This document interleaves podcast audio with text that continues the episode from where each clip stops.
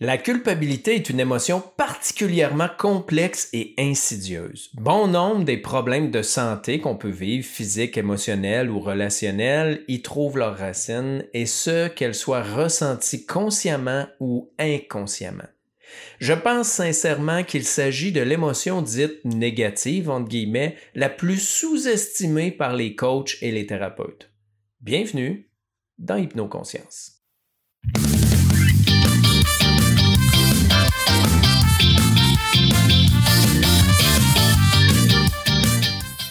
Elle nous amène à se sacrifier sans raison, à avoir l'impression de ne pas mériter l'amour. Elle peut même inconsciemment nous amener à saboter nos relations, notre travail, bref, notre vie au grand complet.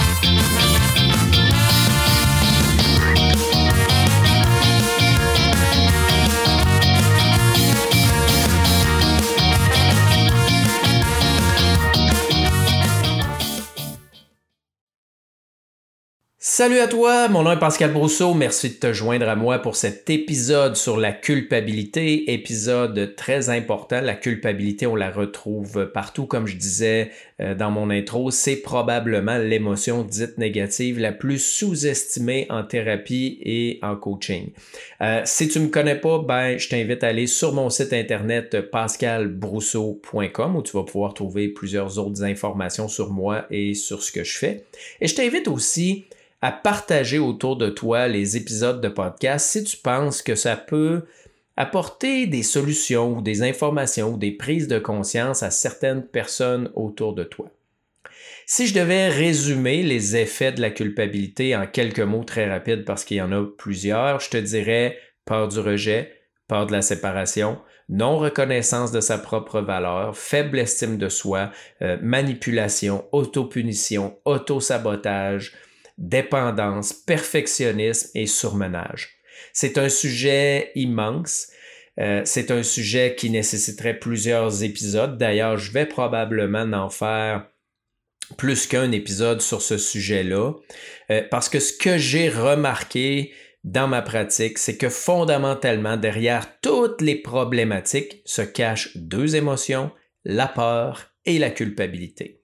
Et de ma description à moi très personnelle, j'ai pas pris ça nulle part et je ne suis pas un expert, mais pour moi, la culpabilité, en fait, c'est la peur du rejet et la peur de la punition et ça entraîne un paquet d'effets secondaires. C'est souvent très sournois, très caché, hein, parce qu'on s'en rend pas compte. Il y a deux façons de gérer la culpabilité, si on veut, de façon négative euh, depuis la nuit des temps c'est soit on la refoule très profondément à l'intérieur de soi, soit on la projette sur les autres. Euh, vous savez, le principe du bouc émissaire, ben, c'est une projection de culpabilité.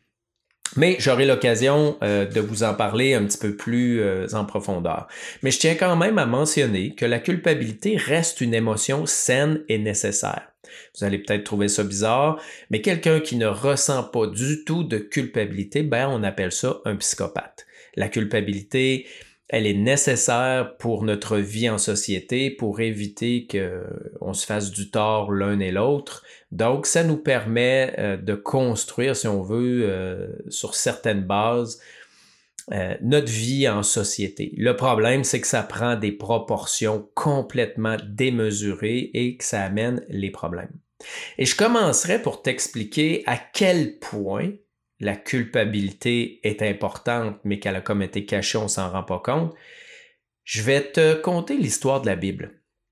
En fait, probablement, toi qui m'écoutes, euh, si tu euh, né euh, soit au Québec ou en France ou peu importe, en francophonie en général, ben, tu entendu parler d'Adam et Ève.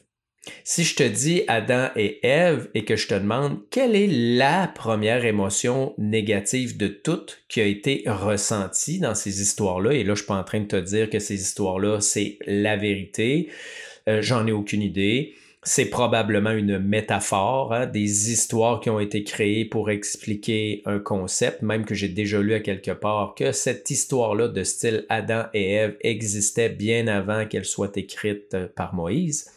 Mais bref, il est écrit dans la Genèse que euh, Adam et Ève vivaient très heureux dans le jardin, dans d'Éden, sans aucun problème, euh, tout allait bien, la nourriture c'était facile, tout poussait dans les arbres, il n'y avait aucun problème, aucune émotion négative.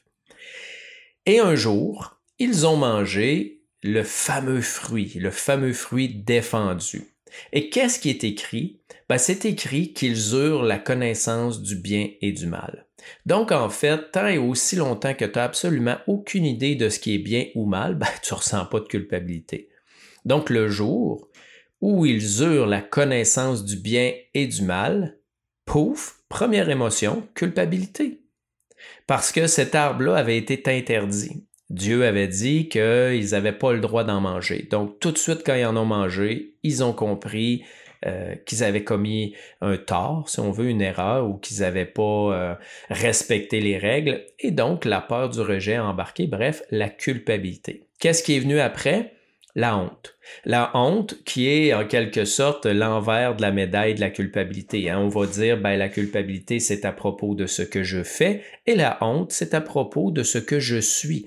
Mais en fait, c'est grosso modo euh, la même émotion où on a l'impression qu'on doit se racheter, qu'on ne vaut pas la peine, qu'on est moins que quelque chose, euh, qu'on ne mérite pas d'être aimé. Et euh, ensuite, ben, toute l'histoire de la Bible, c'est surtout de l'Ancien Testament, ben, c'est des règlements hein, pour essayer d'agir de façon juste, ce qui paradoxalement crée encore plus de culpabilité. Et c'est des sacrifices. Je vous parlais du bouc émissaire. Donc, quelle façon a trouvé euh, la religion juive de se débarrasser de la culpabilité, ben, c'était de la mettre sur les animaux, euh, dépendamment de la grosseur de ton péché ou de ta culpabilité, ben, tu sacrifiais un bouc, tu sacrifiais un agneau, tu, parfois ils sacrifiaient des colombes ou peu importe. Et donc, une fois qu'on projetait la culpabilité à l'extérieur sur quelqu'un ou quelque chose d'autre et qu'on le sacrifiait, ben, on était lavé puis on pouvait se débarrasser de notre culpabilité jusqu'au jour où Jésus est arrivé et est venu dire, OK, ça suffit, je vais mourir une fois pour toutes, je suis fils de Dieu et la culpabilité, c'est fini, arrêtez de vous sentir coupable, vous êtes lavé de vos péchés. Et qu'est-ce qu'on en a fait, nous? Qu'est-ce que la religion en a fait? Ben, encore plus de culpabilité, encore plus de règles. Mais Jésus est venu nous parler de quelque chose de super intéressant aussi, en lien avec la culpabilité, c'est ce qu'il appelle la repentance. Et ça, je vais vous en reparler euh, un petit peu plus loin. Et bref, si je reviens à Adam et Ève, ben, on a eu la culpabilité, on a eu la honte, ils se sont habillés, ils se sont vêtus, ils se sont cachés parce qu'ils avaient peur que Dieu les trouve. Et quand Dieu les a trouvés, ben, il a dit à l'homme, euh, pourquoi t'as fait ça? Et, l'homme, euh, comme tout bonhomme habituel, ben, il a dit c'est pas moi, c'est la femme que tu m'as donnée. Fait qu'il a accusé l'autre. Et donc, on s'est mis à projeter la culpabilité à l'extérieur de nous, à s'accuser. Et là, un paquet de problèmes est arrivé et a commencé. Et finalement, ben, l'histoire dit qu'ils ont été euh, rejetés. Donc, cette culpabilité-là, euh, juste pour vous donner quelques exemples dans vos vies très très facile. Euh, on parle pas nécessairement d'une grosse culpabilité qu'on a fait quelque chose de mal dans notre vie et qu'on n'arrive pas à se pardonner. Des fois, c'est beaucoup plus subtil que ça. Et je vais vous parler de cas que je vois régulièrement dans mon bureau. Par exemple, ce que j'appelle faire pour être aimé. Lorsque les gens font des choses pour être aimés, rendent des services, euh, se sacrifient, font des livres. On va voir beaucoup les mères faire ça. Les mères vont arriver dans mon bureau, ils vont me dire, je suis assez cœuré, Pascal. Mes enfants, mon mari, c'est juste des gros égoïstes. Ils pensent juste à eux. Moi, je fais tout, puis eux autres, ils font rien. Et lorsqu'on gratte un petit peu, ce qu'on remarque, euh, c'est qu'à quelque part, il y a une forme de culpabilité chez la personne qui lui donne l'impression de ne pas mériter tout simplement l'amour sans rien faire. Ce qui fait que cette personne-là va faire énormément de choses, de services, de sacrifices pour obtenir l'amour, la considération, l'approbation. Le problème, c'est qu'on n'aime pas les gens pour ce qu'ils font. On aime les gens pour ce qu'ils sont. Et là va se créer une attente. Et cette attente-là, ben, c'est si je fais des choses, je vais recevoir l'amour. Mais là, ils ne reçoivent pas l'amour, l'approbation, l'aide euh, et tout ce qu'ils attendaient de leurs enfants ou leur mari. Et là, qu'est-ce qu'ils vont faire? Ils vont utiliser la culpabilité à leur tour en essayant de la projeter sur l'autre et de culpabiliser le mari ou les enfants en disant moi j'ai fait ci, moi j'ai fait ça, puis regardez vous autres comment vous faites rien, comment vous me rendez pas l'appareil, comment vous êtes des égoïstes. Et qu'est-ce qui arrive? Ben, personne aime se faire culpabiliser, personne aime ressentir la culpabilité. Donc, ces gens-là vont s'éloigner encore plus. Et vu qu'ils s'éloignent encore plus, ben, la personne va faire encore plus de choses pour être aimée. Et plus elle va faire des choses pour être aimée, plus elle va être déçue. Et plus elle va être déçue, plus elle va culpabiliser. Et plus elle va culpabiliser, plus les gens vont s'en aller. Alors, voyez-vous l'espèce de roue, de spirale dans laquelle les gens sont pris au niveau de la culpabilité? Et ce que je leur dis, ben, je dis arrête. Arrête de rendre des services, arrête de faire. Et j'en ai une, spontanément, une cliente un jour qui me dit, je peux pas, ils vont me rejeter. Mais j'ai dit, mais non, ils te rejettent déjà. Alors, il y avait quelque chose là, il y avait une prise de conscience à faire dans cette situation-là. Et c'était tout simplement ce que j'appelle le collier de perles, réaliser les sentiments de culpabilité lorsqu'ils surgissent dans le présent et utiliser l'observation pleine conscience pour observer cette culpabilité-là qui les habite pour arriver éventuellement à la neutraliser ou à peut-être euh, arriver à trouver par eux-mêmes euh, la cause ou la source de cette culpabilité-là qui souvent remonte très loin.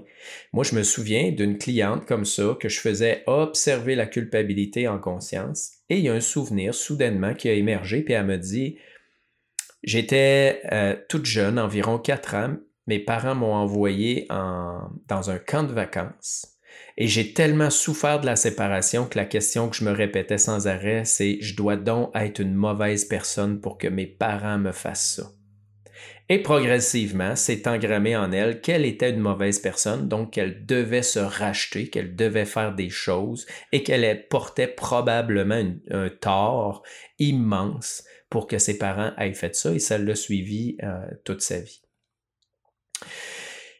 Je vous donne aussi euh, un autre exemple complètement différent de culpabilité cachée qui amenait un sabotage amoureux. Euh, c'est une cliente que j'accompagnais euh, pour différentes situations, mais particulièrement situations amoureuses. Et lorsqu'elle observait ça en pleine conscience, il y a un feeling qui est monté de culpabilité. Et ce que faisait cette cliente-là, en fait, c'est qu'elle sabotait constamment ses relations. À chaque fois qu'il arrivait quelqu'un de bien dans sa vie, qui répondait à ses critères et qui était aimant et tout ça, elle finissait toujours par quitter pour finalement entretenir des relations toujours avec des gens plutôt malsains, voire même des gens mariés, des hommes mariés. Et ce qu'elle a réalisé, c'est que sa mère, qui a jamais eu une belle relation amoureuse de sa vie, ben, elle ressentait de la culpabilité, elle, d'en avoir. Et elle se disait, si j'ai, et ça totalement inconscient, c'est vraiment l'observation pleine conscience qui a fini par lui, lui faire prendre conscience de ça, c'est que si elle avait une relation amoureuse qui avait du sens, qui était saine, elle allait trahir sa mère parce que sa mère n'en avait jamais eu. Et ben, à ce moment-là, sa mère allait la rejeter.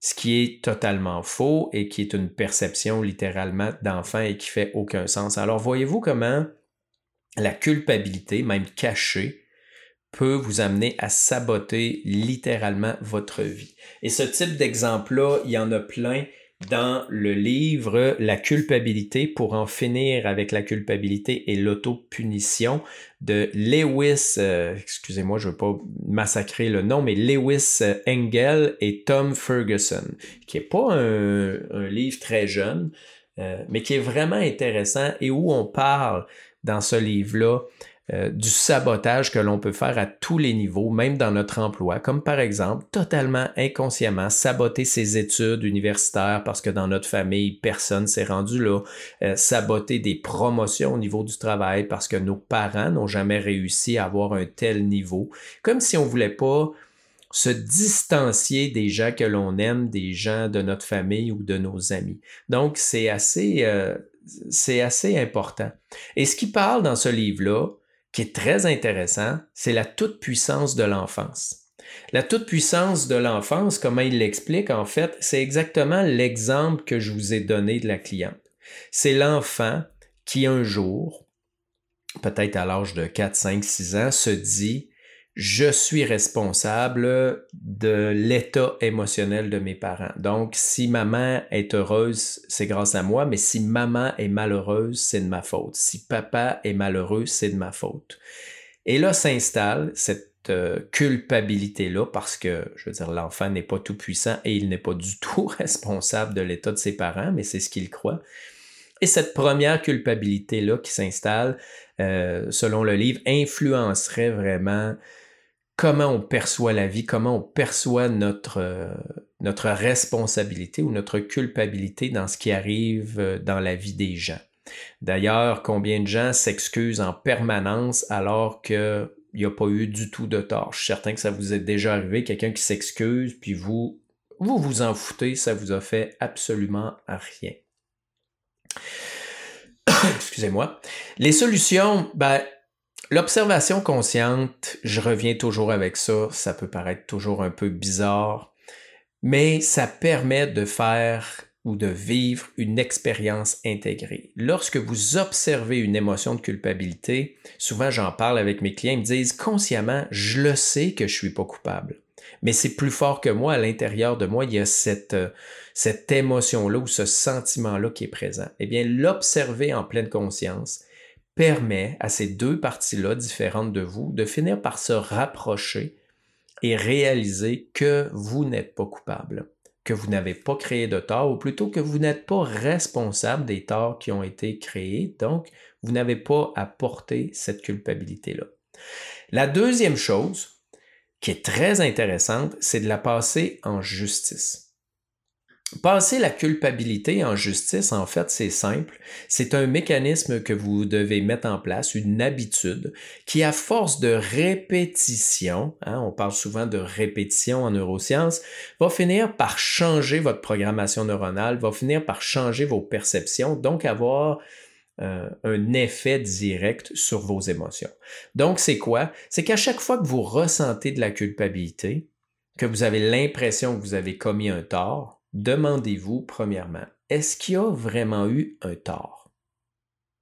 Et c'est une question profonde et si vous êtes assez honnête et que vous y allez logiquement, et même si vous demandez à la personne, la plupart du temps, il n'y a pas eu de tort. Je dirais même qu'à 90% du temps, il n'y a pas de tort. La personne s'en fout. Il n'y a que vous qui percevez que vous avez une responsabilité dans ça. Deuxièmement, demandez-vous s'il y a un tort c'est quoi le niveau du tort? C'est quoi la grosseur du tort? Parce qu'on s'entend que si j'accroche le coude d'une personne dans un centre d'achat, c'est différent que si je lui maudis mon poing sa gueule. Donc, à ce moment-là, ben, le niveau du tort va être différent. Et ensuite vient le temps de vérifier est-ce que j'en suis responsable de ce tort-là? Est-ce que je dois ressentir la culpabilité? Et là, il y a trois verbes à se demander. Est-ce que je savais? Est-ce que je pouvais et est-ce que je devais? Je vous donne un exemple ou certains exemples très rapides euh, que je donne souvent. Euh, par exemple, je suis chez moi, euh, la porte de la chambre de bain est entr'ouverte, la lumière est fermée, je suis convaincu qu'il n'y a personne, je pousse la porte et finalement ma fille est derrière puis elle reçoit la porte en plein visage. Alors, est-ce que je suis coupable? Ben, moi, je pense pas. Est-ce que je savais que ma fille était là? Non. Est-ce que je pouvais le savoir? Non, j'aurais pu le savoir si la lumière avait été allumée ou si la porte avait été fermée. Est-ce que je devais le savoir? Non plus. Si la porte avait été fermée, ah, je me devais de cogner avant d'entrer et de vérifier. Mais bref, je vais probablement m'excuser rapidement. Mais à l'intérieur de moi, après analyse, je vais m'assurer de ne pas ressentir de culpabilité. Euh, un autre exemple, je suis conducteur de véhicules lourds. Euh, il arrive une situation euh, d'urgence, j'applique les freins, mais finalement mes freins sont défectueux et ça prend plus de distance que prévu pour immobiliser le véhicule. J'emboutis la voiture en avant et il y a des blessés. Est-ce que je suis coupable? Est-ce que je savais? Non, je ne savais pas. Mais est-ce que je devais? Oui, je devais, parce qu'il y a des règlements, du moins au Québec. ben, si on est conducteur de poids lourd, on se doit de faire ce qu'on appelle la VAD, donc la vérification avant départ. Et si j'avais fait ma vérification avant départ, qui comprend euh, des tests de frein, ben, j'aurais su que mes freins n'étaient pas adéquats. Donc, je suis responsable et je porte la culpabilité. Alors, voyez-vous, et, ces questions-là, vous allez vous, les poser et les réponses vont être différentes en fonction de vos croyances, en fonction euh, de vos religions, des pays, euh, euh, de l'éducation que vous avez eue, parce qu'on n'a pas tous les mêmes mœurs d'une famille à l'autre ou d'un pays à l'autre. Mais lorsque vous allez évaluer ça de façon répétitive, ben, il y a moyen éventuellement de remettre les choses en perspective. Parce que vous allez remarquer qu'il n'y a pas personne alentour de vous qui va le faire à votre place.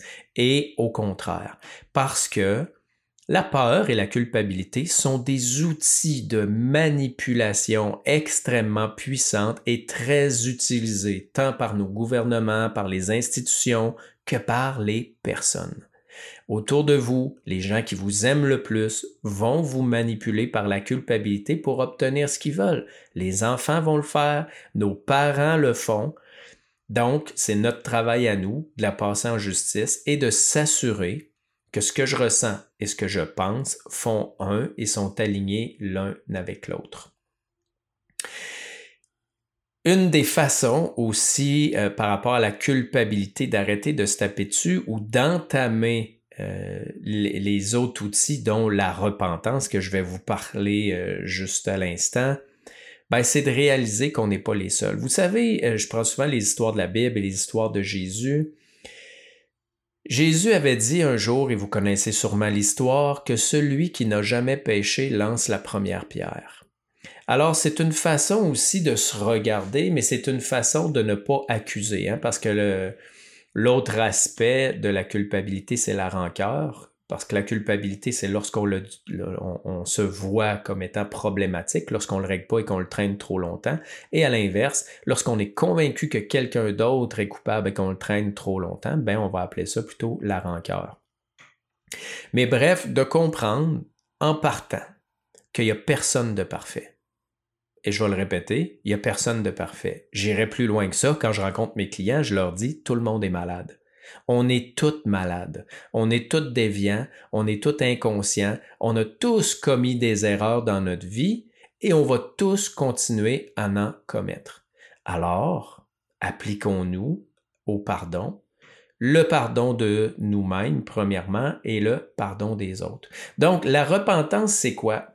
Une fois que j'ai observé et passé la culpabilité en justice, ben, comme je vous disais, à 90% du temps, vous ne serez pas coupable de rien. Mais il va rester un petit 10% où vous êtes coupable.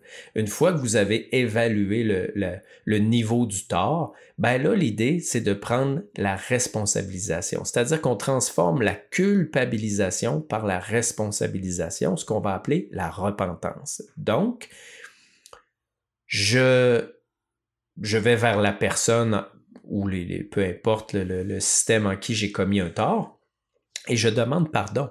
La première chose, c'est de reconnaître mon tort. La deuxième chose, c'est de réparer. Hein, on va avoir souvent ça, on va dire payer sa dette à la société, on va faire faire de la prison aux gens.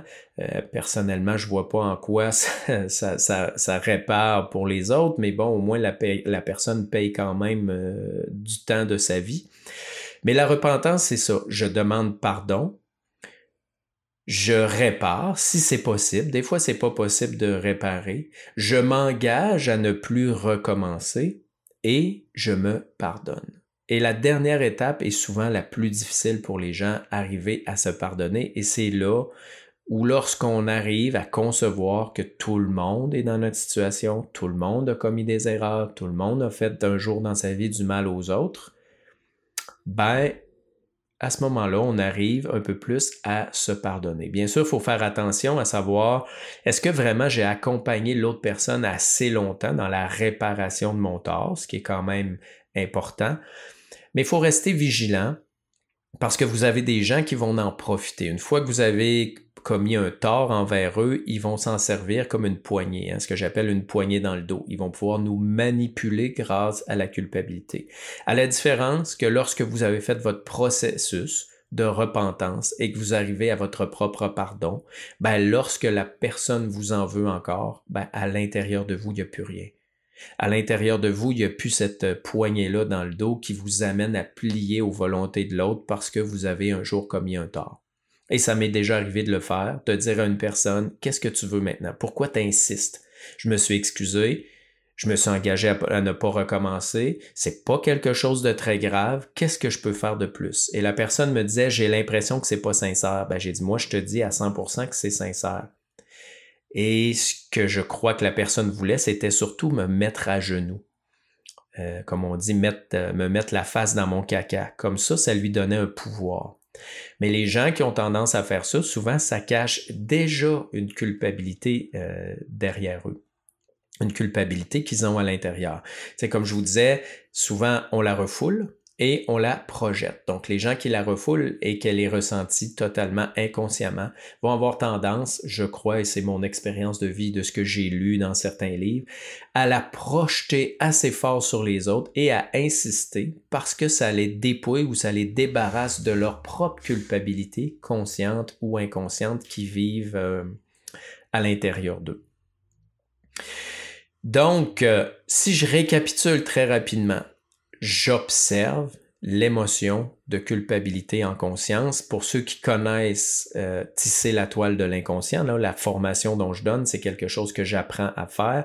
Et plus vous allez noter, plus vous allez être vigilant à ce qui émerge, plus vous allez vous rendre compte qu'il y a une cause à ça et que à plusieurs reprises dans votre vie, vous vous sentez coupable et que ça affecte énormément euh, de comportement dans votre vie et que peut-être vous vous êtes saboté à plusieurs niveaux euh, au cours de votre vie à cause de la culpabilité. Donc, on l'observe en conscience. Deuxièmement, on la passe en, on la passe en justice et ça, c'est très logique. Hein. C'est comme ça se fait en justice. Est-ce qu'il y a eu un tort? Euh, si oui, est-ce que je suis responsable? Est-ce que je savais? Est-ce que je devais? Est-ce que je pouvais? Et ensuite, lorsque je le vis, lorsque c'est réel, dans le 10-8% des cas où oui, j'ai commis un, tort, j'évalue le niveau du tort et tout de suite, j'enclenche sur la repentance. Je pense personnellement que la culpabilité devrait être une émotion qui est vécue quelques minutes, peut-être quelques heures tout au plus, mais que la traîner euh, dans notre vie plusieurs semaines, plusieurs mois, plusieurs années, c'est carrément se rendre malade et se détruire.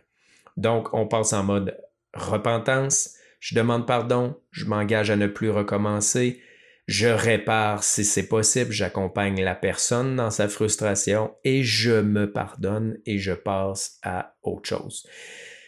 Ça a l'air beau comme ça, c'est plus difficile à faire qu'à dire, mais avec l'entraînement, avec la pratique, c'est comme aller au gym, on devient fort et on arrive à le faire. Et vous allez vous rendre compte qu'en éliminant la culpabilité dans votre vie et en passant en mode de repentance, vous allez reprendre beaucoup, beaucoup de pouvoir sur votre vie. Euh, les autres vont en perdre. Vous allez vous mettre à vivre la vie que vous avez envie et non pas celle que d'autres ont envie. Et il y a de fortes chances que certaines, euh, certains comportements d'auto-sabotage disparaissent euh, sans même que vous en rendiez compte. Sur ce, ben, j'espère que ces outils-là que je vous ai donnés vont vous aider. Je vous remercie vraiment d'avoir écouté jusqu'à la fin. Je vais probablement refaire un épisode éventuellement sur la culpabilité et donner plus euh, d'exemples. Je vous invite à vous abonner pour recevoir les notifications, à partager autour de vous pour que ça puisse aider plus de personnes possible. Et je te dis à bientôt dans un prochain épisode.